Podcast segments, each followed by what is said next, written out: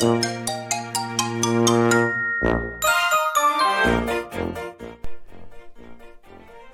田さんが言いました。今夜が山田。はい、始めたいと思います。青森の兄のハワイアンチャンネルです。お兄ちゃんだよえー、今日ずっと、こんなにね、長く、えー、お話しするとは思わなかったんですよね。感謝についてということで、ありがとうを伝える特別な、時となっております。あのーまあでも全てにこう、つながってるんだなっていうのに気づいて、こう、なんでこう、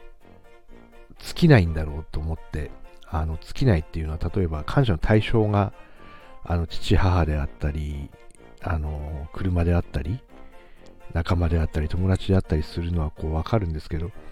なぜここまでこう、感謝する対象が尽きないかっていうと、そもそもこう全てに感謝してるからじゃないかなっていうところに気づきまして、うん、そこなんですよね。あのーありがたいですよ。全てがこう、ありがたし、あのあるのが難しいって書いて多分ありがたいなんなんでしょうけども、うん、ありえないことだっていうことなんですよね。だから、ありがとうの反対はごめんなさいとかじゃなくて、あの、当たり前だっていう風に聞いたことがあります。あの、ありがとうってね、えー思っている心が本当に幸せで、それがね、こう、やってもらって当たり前とか、えーになってしまうと、物があって当たり前とか、食べれて当たり前とか、お風呂に入れて当たり前ってなってしまうと、どうしてもこうね、えー薄れていくものなのかなっていう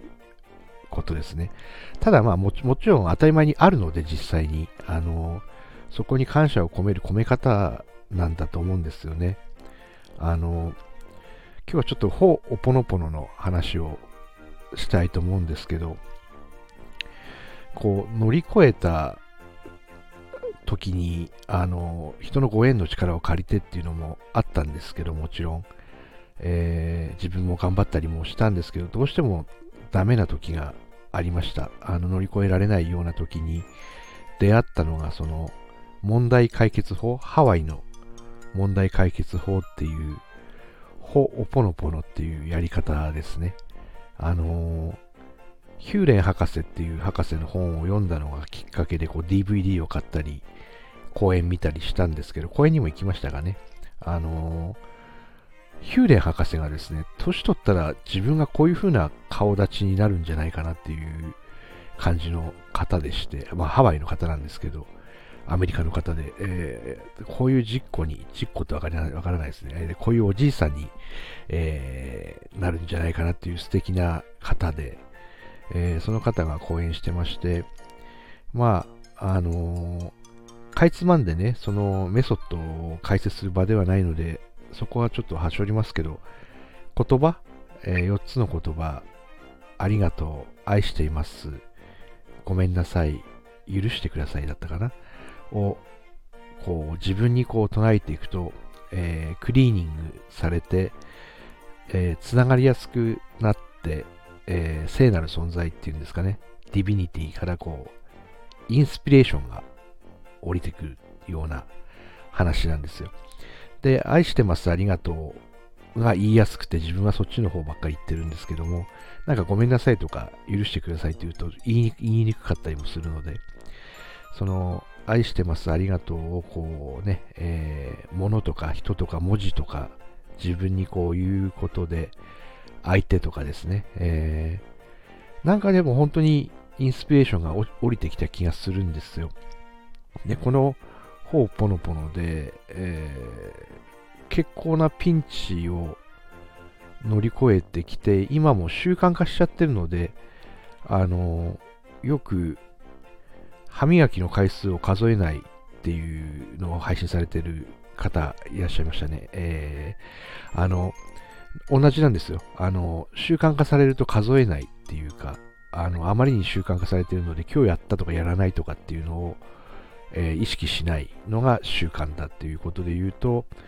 自分の中でこうほうポノポノっていうのはもう勝手にやってるので